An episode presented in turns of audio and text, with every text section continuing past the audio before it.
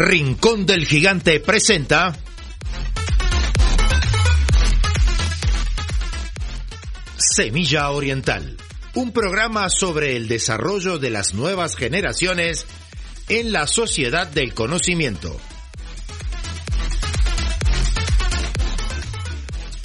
Conducen Federico Asandri y Stefano Cassini. Producción Enzo Menose.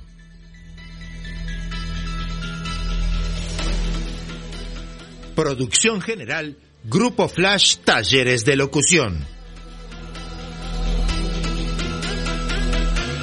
Tal? Muy buenas noches a todos nuestros oyentes de esta queridísima radio de Radio Oriental 770 AM, la radio que escucha mi país. Estamos con nuestro operador al aire, Carlitos Condesa. Gracias, Carlitos, por, por estar siempre los lunes.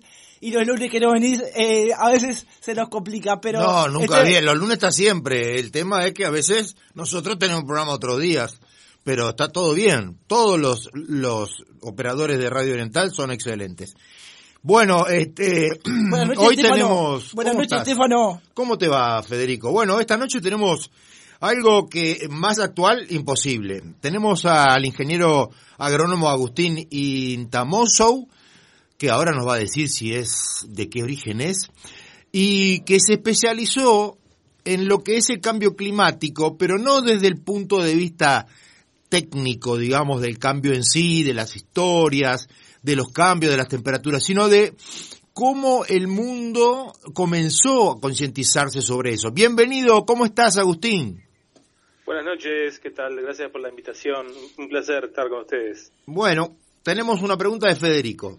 El cambio climático existe ya hace muchas décadas. Décadas, millones de años. Hace millones de años. Y la, con- y la con- concientización de este fenómeno, ¿cómo comenzó hace pocas décadas? ¿Qué se hizo hasta ahora, Agustín? Y bueno, ha- han sido varias cosas que se han empezado a hacer. Este, a mí me ha tocado trabajar en estos temas desde el año 2009 y, y empecé a trabajar con un otro ingeniero agrónomo, también fue muy famoso, fallecido, Daniel Martino. Él, él incluso formó parte de un panel de expertos de cambio climático. Y él cuando empezó a trabajar en estos temas en el año 2000, eh, quedaba como raro hablar de cambio climático. Este, había poca conciencia, se hablaba poco. Y a lo largo de los años, yo empecé a trabajar en el 2009 en estos temas y también era, era algo como raro. Pero a lo largo de los años fue, fue mutando la cosa y fue cambiando, la gente fue cada vez más consciente y hoy es, es un tema común y hasta, hasta algunos dicen que está de moda. Entonces, este, a lo largo de los años han pasado diferentes cosas. Este, por ejemplo, en el 2005 este, se, se hizo famoso el protocolo de Kioto. Es un un protocolo que estaban muchos países de- del mundo eh, dentro del protocolo, pero solo algunos países obligados a reducir gases de efecto invernadero. Ese protocolo funcionó hasta el 2020 y a partir de 2020 eh, empieza el Acuerdo de París, que también es algo que más o menos suena en los oídos de, todo el mundo. Ahí este, en el Acuerdo de París lo que pasó fue que todos los países este, se ponían sus propias metas de reducciones. Entonces, en el protocolo de Kioto, algunos obligados, ahora todos eh, voluntariamente. Y, y eso ha llevado a que este, esté el tema en las negociaciones internacionales, cada vez se habla más. Y, y de- igualmente esto es como muy de la, política internacional, ¿no? A este, eso después cala, y, y no sé si cala desde arriba o si la sociedad consciente de estos temas empieza a, levan- a, a, a- a to- a- ¿no? a tomar, tomar voz y voto y empiezan a, a suceder cosas desde la sociedad. Este, hoy en día, no sé, por poner algunos ejemplos, este, cuando ya, ya somos conscientes ¿no? de lo, que los motores de nuestros autos queman gasolina y qué pasa si, si fuesen todos eléctricos, estamos como más conscientes de los temas, ¿no? Más allá de lo que pueda venir como una obligación política de, del Acuerdo de París, la gente eh, empieza a pensar en- en- con otra cabeza. Bueno, nosotros tenemos aquí que, por lo menos en Google aparecía que el Tratado de Kioto primera, por primera vez empezó en 1997, o sea que mm, tú me decías 2005. Inclusive me acuerdo, hace muchos años, yo soy periodista hace mil años, que eh, una cosa muy curiosa y muy simpática, o curiosa o, o hilarante por lo menos, que habían hecho en Nueva York y en varios lugares de Estados Unidos una encuesta eh, preguntando si Estados Unidos había firmado el Tratado de Kioto y el 80% había dicho que sí porque era tan lógico que se votara un, un, tratado para, para bajar el, eh, los efectos eh, los efectos especiales de, del efecto invernadero. Porque el efecto invernadero si no tuviéramos efecto invernadero estaríamos con 20 grados bajo cero. Eso es, es otro de los temas. Y este cuáles son los países que no están de acuerdo, los países que no están de acuerdo o siguen eh, teniendo resistencia frente a, estos cambios que hay que hacer. Bien, eh, eh, bien, con respecto a las fechas del protocolo de Kioto, es verdad, el 97 se crea, pero para ratificarse, que es cuando entra en vigencia, se necesitan este, que más de que los países que lo, firmen sumen más del 50% de las emisiones mundiales. Ah, por eso, sucedió en el 2005. Del 97 al 2005 se estuvo esperando que los países lo firmaran para que pudiese entrar en vigencia. Y el último país eh, que, que, lo, que se adhirió fue Rusia. Y ahí con eso se llegó el 50% de las emisiones en el 2005 y ahí entró en, vigor el protocolo de Kioto. Es verdad la fecha que decís, pero está bueno eh, remarcar eso, ¿no? Hubo muchos bueno, años es como más o menos que el Mercosur empezó en el 91 y todavía no funciona, ¿no? Este, bueno, son esas cosas que pasan. Este, pero como bien decías, hay países como que se siguen resistiendo. ¿Hay cuánto porcentaje todavía no firmó? Eh, no, en el, Acuerdo de París hay un amplio porcentaje de países este, eh, firmantes. O sea, eh, menos mal que llegamos al 2020 con bastante gente, ¿no? Sí, sí. Eso, eso fue la gran diferencia con el protocolo de Kioto. Se ratificó muy rápidamente. En unos meses el protocolo, el Acuerdo de París se quedó ratificado. Es decir, muchos países se adhirieron y lo firmaron. No significa esto que estamos eh, este, salvados, porque esos países que se adhieren a esos compromisos internacionales, como te decía antes, ahora ponen sus propias metas. Esas metas, sumadas, la de todos los países, siguen sin ser suficientes para revertir la situación. Eh, hay, hay, países este, que, tu pregunta va por el lado, me imagino que, bueno, Estados Unidos sí este, eh, resiste. Hola, bueno, se nos cortó un... Ahora vamos a ver si podemos reengancharlo. Hola. Estoy, estoy. Estás ahí. Bueno, este, Estados Unidos fue un poco más reticente siempre, ¿no? Sí, sí, fue más reticente. Cuando, cuando cambian los presidentes cambian las, las, este, las intenciones y, con Trump se quiso salir y ahora este, con Biden está, de vuelta adentro. Este, China lo mismo. Y, y lo, lo, lo, que está este, bueno saber es que estos países grandes, los principales, Rusia, India, China, eh, Estados Unidos, Brasil, los primeros ocho países más grandes, suman un largo porcentaje de las emisiones mundiales anuales. Este, Por supuesto. No tengo el número en la cabeza, pero, pero ellos son los que este, eh, eh, ponen la balanza de un lado o del otro. Y son ellos los que tienen que promover y liderar estos, estos cambios de, paradigma y, y, dejar de usar combustibles fósiles. Este, esos países, este, sus emisiones están mayoritariamente por temas de energía, ¿no? Acá el, tema principal es la energía. Este, cómo generamos energía, este, qué fuente tenemos. Y en el mundo sigue habiendo este, grandes porcentajes de, energía relacionadas con combustibles fósiles, con el petróleo. Que eso, este, bueno, eh, eso una vez, cuando estábamos en Uruguay y, vemos, escuchamos que la, la, vaca es el problema, no es, no es, tan, no es así en, las emisiones mundiales el 80% de las emisiones mundiales son producto de la, del uso de combustibles. O sea que ganadería, deforestación también son, pero no tanto. Exacto, exacto. Son importantes este, esas, esas fuentes de emisiones y por supuesto que hay que trabajar. No puede ser, no puede ser que sigamos con las tasas de deforestación que tenemos hoy en día. Este, pero, pero son, los, son esos países industrializados y con su consumo de energía su modo de vida que hacen que, sean las principales fuentes de emisiones. No tanto los, nuestros países con su producción ganadera este, o agricultura. Bueno, este, otra pregunta. Los científicos de todo el mundo un poco hablan que eh, durante millones de años prácticamente el cambio climático fue mínimo, pero desde la revolución industrial, o sea, en los últimos 300, 300 años aproximadamente, subimos casi un 1,5% de grados, eh, digamos, a nivel total terrestre. Y algunos dicen que para el final del 2021, o sea, del siglo XXI, podemos llegar a 3 grados más. Eso de, de, de, inclusive algunos catastrofistas están hablando que pueden desaparecer islas, pueden desaparecer ciudades costeras. ¿Cómo, ¿Cómo lo ves tú desde un punto de vista ya no tanto legal, sino de lo que puede ocurrir? Bueno, esas son las consecuencias de, la inacción. Nosotros tenemos la posibilidad de ahora de, tomar acción y revertir la situación. Eh, Uruguay habla mucho de la adaptación al cambio climático. Eso que tú decís es importante. Ya los cambios ya están sucediendo y por supuesto que, hay que trabajar en la mitigación, pero también en la, en la mitigación, en la adaptación. Este, si vamos a subir, si van a subir los niveles del mar, bueno, ¿qué pasará con algunas ciudades que están sobre la costa? Eh, entonces, tenemos la posibilidad de actuar y estamos actuando. ¿A la velocidad correcta? No. ese es el, asunto hoy en día. Tenemos que transicionar hacia la energía renovable con más velocidad. Uruguay es ejemplo en esos temas, pero en el mundo no es así. Como te decía, volviendo al tema de energía, hay que, este, hay, hay una hay, hay, hay mucho lugar todavía para, para fuentes renovables. Países, este, Europa, que depende del gas, de Rusia, de estos conflictos que se dieron ahora, y, y entonces este, se empezaron a dar cuenta que, que tienen que ir más rápido hacia las energías renovables porque su principal fuente de energía es fósil, este, gas, venía de Rusia y ahora este, están en problemas.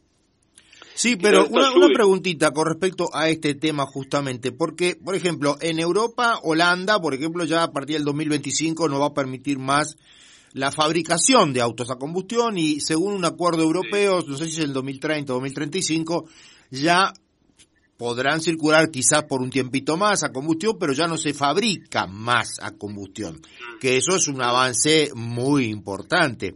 Este, mm, eso, eh, ¿cuál, digamos, ¿cuáles son los países que más se comprometen con esto? O los bloques, porque ya a esta altura, tú hablaste antes de China, Rusia, eh, obviamente, de, de India, eh, de Brasil, pero Europa es un bloque de enorme producción, 500 millones de personas y donde, donde hay tecnología, donde hay bombas atómicas, donde hay de todo, ¿no? Donde hay energía nuclear, donde se utiliza sobre todo en Francia, por ejemplo. Ahora, la energía nuclear no es, eh, no contamina, o por lo menos no como el, el gas o como el petróleo. Sí, es verdad eh, no, contamina, pero tiene otros otros este, otros temas por que hacen que, que la transición hacia la descarbonización no se quiera ir por la, por la energía nuclear. Eh, en Europa, en Europa es, es, este, es extraño el caso, eh, tienen muchas emisiones, un, un, bloque que emite mucho, pero también es un bloque que, que se compromete este, con, con la mitigación, no solamente dentro de, del continente, sino, sino promoviendo acciones de, fuera del continente. Uruguay tiene un, acuerdo muy interesante de, con Suiza para generar este, acciones eh, de mitigación en suelo uruguayo financiado eh, por, por, el gobierno suizo. Eso, este, yo tengo una consultora, trabajamos en esos temas y, y hoy en día lo estamos desarrollando para, para generar esos proyectos que, que después lo, lo, financian eh, los suizos. Entonces, eh, como, acciones como esa hay, hay muchas. Este, entonces, este, creo que los países europeos son los que lideran en, estos temas. Eh, y con respecto a Estados Unidos, ¿están investigando sobre eso? Porque Estados Unidos tiene Silicon Valley, tiene un montón de, de recursos súper recontra tecnológico, inteligencia artificial, donde se desarrolla mucho, pero ¿qué está haciendo concretamente Estados Unidos sobre este tema? Bueno, eh, no sabría darte detalles que está haciendo Estados Unidos, pero pero sí tienen este investigación, sí trabajan trabajan este abundante en la mitigación del cambio climático. Eh, creo que, es un caso similar al de al de Europa en el sentido de que tiene un estilo de vida y unas emisiones altas, muy altas. Este, a diferencia de Europa, quizás no, no promueven tanto las, las acciones de mitigación. Europa sí. En Europa hemos visto casos, por ejemplo, de, de, en Holanda que mencionabas, de que este, hay una contaminación de los ríos por a causa de los tambos y ya se, se, da vuelta la, la, tortilla, ¿no? ya, se, se, se, tratan estos temas como eh, capaz que demasiado severamente. Y entonces la solución es, este, parte es cerrar este, eh, tambos, eh, por lo cual creo que ahí le están, le están errando poco porque está primero que, primero que nada la, seguridad alimentaria, más allá de las, emisiones. Eso está, está, está acordado en, en, el Acuerdo de París, que tiene que velarse por la seguridad alimentaria, obviamente en paralelo a, la mitigación del cambio climático, pero, pero primero la seguridad alimentaria. Entonces, en Estados Unidos no se ven tantas acciones este, de este tipo, eh, pero sí que hay, sí hay, hay, acción. Todavía no es suficiente, porque si no, no estaríamos en la, situación en la que estamos en el, en el mundo. Federico tenía otra pregunta. ¿Hay diferencia entre los países del primer mundo y tercer mundo con las políticas comprometidas con el cambio climático? Eh, no sé si habría tantas diferencias. Este, quizás lo que hacen los países del tercer mundo es este, aprovecharse un poco de la situación para buscar financiamientos. Esto de, decir que hay, que hay necesidad de mitigar el, mitigar el cambio climático, de adaptarse al cambio climático, a mí que me toca participar de las, las cumbres mundiales de cambio climático, este, se ve mucho eso de, países este, subdesarrollados eh, exigiendo que los países desarrollados les financien esa transición, que inviertan en sus países, este, y, pero todos estamos hablando del tema, todos, este, algunos este, con, con mayor, con una voz más alta que otros, pero todos estamos hablando del tema. Algunos este, son países donantes y otros son países que reciben esos, esos, fondos. ¿Hay algún eh, país de los grandes que sea como el buque insignia de, de, resolver este tema? O sea, uno que sea un medio pesado. Eh, yo te diría que, que, Francia es uno de los, de los países que promueve mucho estos temas. Eh, de hecho, cuando Trump dijo que se salía del acuerdo del acuerdo de París, este Macron, me acuerdo que dijo, le, mandó un mensaje a todos los científicos en el área de cambio climático de Estados Unidos que no se preocuparan porque él iba, él podía recibir a todos los que quisieran este eh, irse a vivir a Francia y, continuar con sus trabajos de investigación y desarrollo eh, eh, en, Francia. Eso fue, fue este, un caso singular. Bueno, Agustín, te agradecemos muchísimo. Lamentablemente se nos terminó el tiempo, pero te comprometemos más adelante seguir hablando de esto porque es muy interesante. Ya tenemos a varios oyentes que nos están mandando mensajes y este, pero claro, eh, tenemos poco tiempo. Te agradecemos muchísimo por, por tu participación, que nos están desasnando en varias cosas que son importantísimas. Y hasta pronto, y muchísimas gracias. Bueno, gracias a ustedes. Hasta pronto. Gracias. Vamos ahora, ¿a qué vamos? Vamos a una tanda. Pero primero hablamos de la frutilla de esa de, de, Estefano, ¿hace ¿Qué pasa con la frutilla hidropónica, Estefano? Y sí, hace pila porque no, no está saliendo como antes, hay toda una sequía, todo un problema, ¿no? Pero bueno, bueno, vamos a solucionarlo, ¿verdad? Vamos a solucionarlo y ya estamos en campaña para solucionarlo. Bueno, entonces ahora lo que va es eh, nuestra tanda y Semilla Deportiva y ya cerramos. Chau, chau.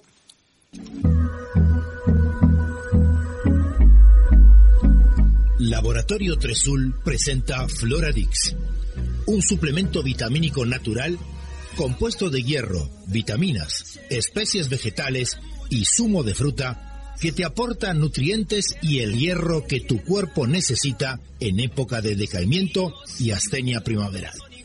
Floradix, de Laboratorio Tresul.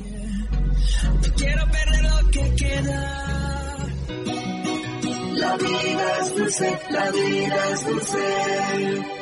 Para el desayuno siempre es muy oportuno. Un Martín Fierro con membrillo. Y Con batata o zapallo. Es bien sencillo. Mermeladas y el rincón. De durazno de cine. Como lo hacía mi abuela. Digo frutilla y zapallo sabores bien uruguayos. Mi pedido de la Se me eriza la piel. Los dulces y mermeladas son del rincón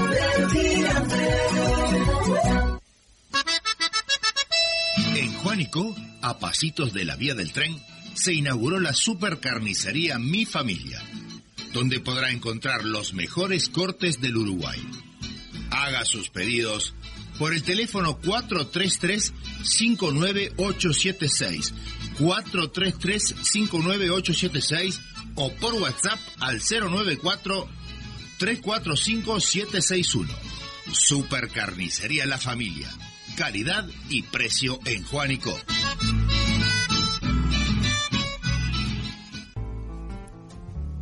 Citroën le ofrece la calidad la performance y el confort desarrollado por la marca francesa desde hace muchas décadas. En el sitio www.citroen.com.ui encuentre toda la información y las características de la gama. Solicite una cotización, folletos ilustrativos y vea las fotos de los vehículos Citroën disponibles en Uruguay. No se arrepentirá por elegir Citroën. Una garantía para toda la vida. Andrés Berruti Piscinas. Mantenimiento integral. Asesoramiento técnico. Instalaciones, reparaciones, calefacciones. Venta de productos e insumos. Recuperaciones de agua. Servicio semanal. Trabajos garantidos. Todo lo que tu piscina necesita. Andrés Berruti 092 334 060. De hace más de 80 años en Rincón del Gigante, plantamos nuestros árboles. Cosechamos nuestra fruta. Con pasión gigante Cuidamos y mantenemos nuestra quinta, orgullo de nuestra familia. La tierra, los árboles y la acción de la naturaleza nos permite producir frutas, dulces, mermeladas y salsas de gran calidad. Rincón del Gigante, una compañía familiar y nacional. La vida es dulce.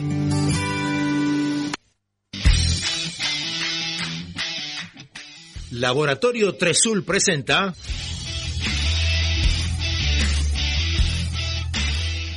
Semilla Deportiva, un programa de Enzo Menose.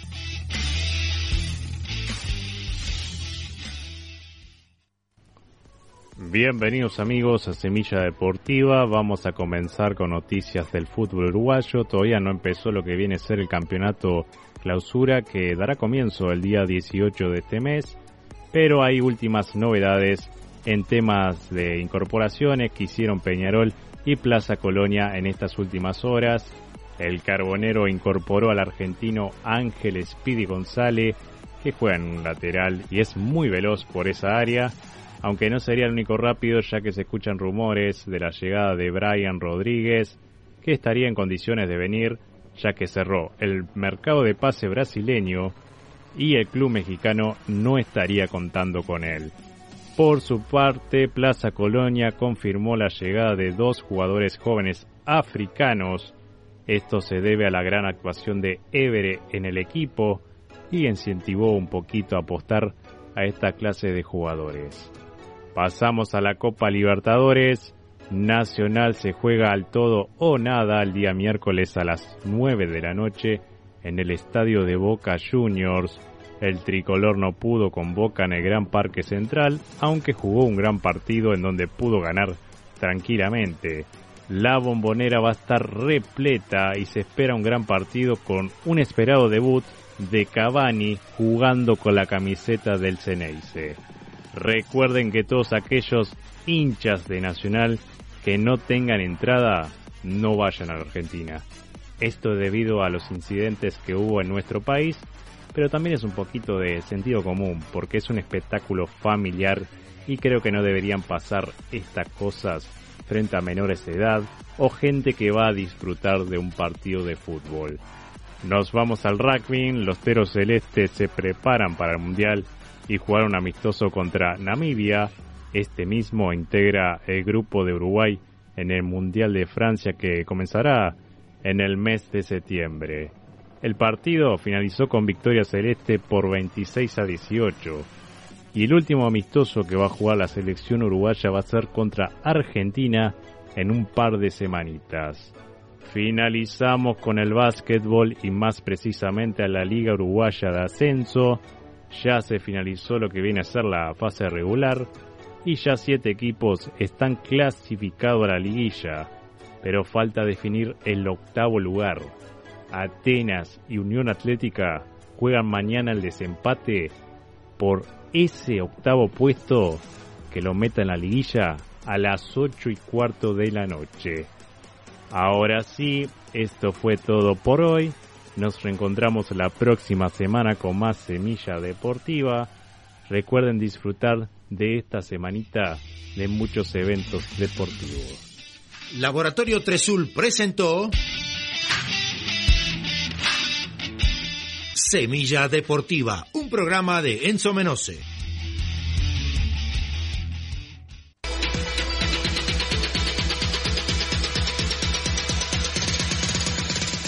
Rincón del Gigante presentó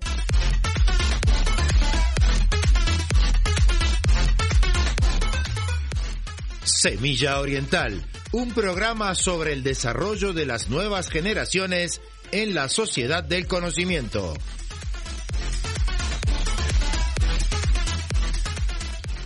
Producción general, Grupo Flash Talleres de Locución.